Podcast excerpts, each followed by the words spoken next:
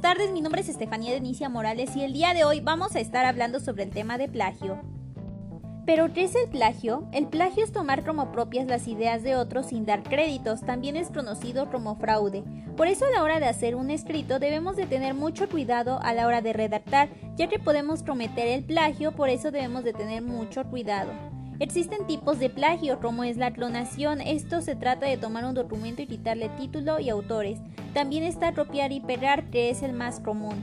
Eh, por eso es mejor parafrasear y tomar la idea y después escribirla con nuestras propias palabras. También está el remix y el error 404.